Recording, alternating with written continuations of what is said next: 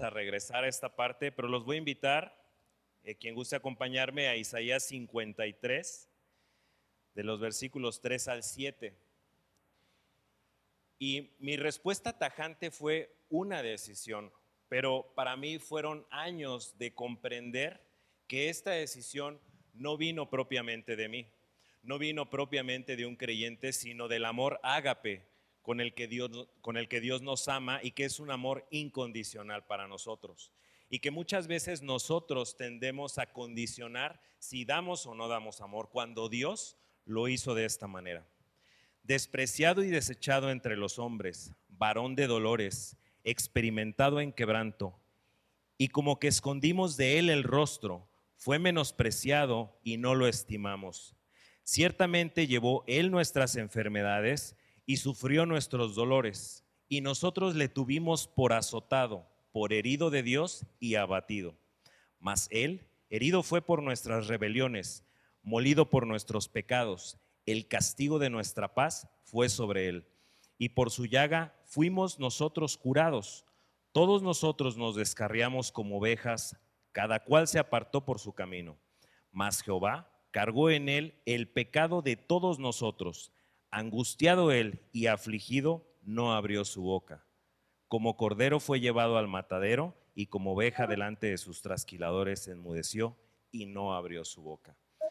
Qué amor tan grande de Cristo para nosotros haber venido a este mundo, hacerse hombre, ponerse en condición de hombre siendo divinidad y morir por cada uno de nosotros en esa cruz.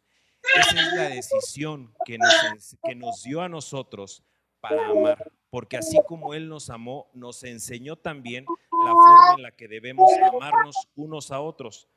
Y por último, y casi para terminar, vamos a Corintios, primera de Corintios 13. Ahí tenemos la definición de lo que es el amor. Y vamos a regresar al final a Efesios 5.1. El amor es sufrido, es benigno, el amor no tiene envidia, el amor no es jactancioso, no se envanece, no hace nada indebido, no busca lo suyo, no se irrita, no guarda rencor, no se goza de la injusticia, mas se goza de la verdad.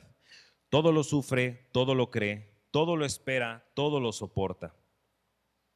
El amor nunca deja de ser, pero las profecías se acabarán y cesarán las lenguas y la ciencia se acabará.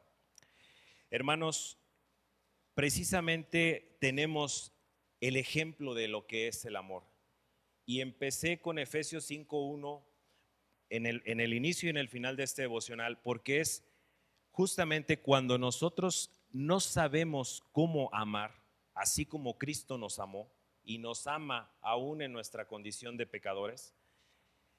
Nuevamente y recordando este versículo, Efesios 5.1, para todos aquellos, incluso si tú hoy no has tomado una decisión por Cristo y después de escuchar estas palabras y, después de leer lo que la Biblia dice acerca de Jesucristo en el Antiguo Testamento, antes de la venida de Jesucristo y después cuando vino y dio su vida por nosotros hace casi dos mil años, es precisamente ese amor el que Dios enviara a su único Hijo para morir por nosotros y por todo aquel que en Él crea, para que no nos perdamos. ¿Cuántos no sabemos Juan 3:16?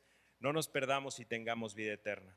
Ese es el amor de Dios para nuestras vidas, que Cristo haya venido, haya muerto en la cruz, haya cargado nuestros pecados y para finalizar, ser pues imitadores de Dios como hijos amados. Esa es la forma en la que nosotros, como hijos de Él, podemos tomar la decisión de amar, imitando a Dios, imitando como Dios nos dio a su Hijo, así nosotros podemos amar a nuestro, prójimo incondicionalmente y andad en amor como también Cristo nos amó y se entregó a sí mismo por nosotros, ofrenda y sacrificio a Dios en olor fragante.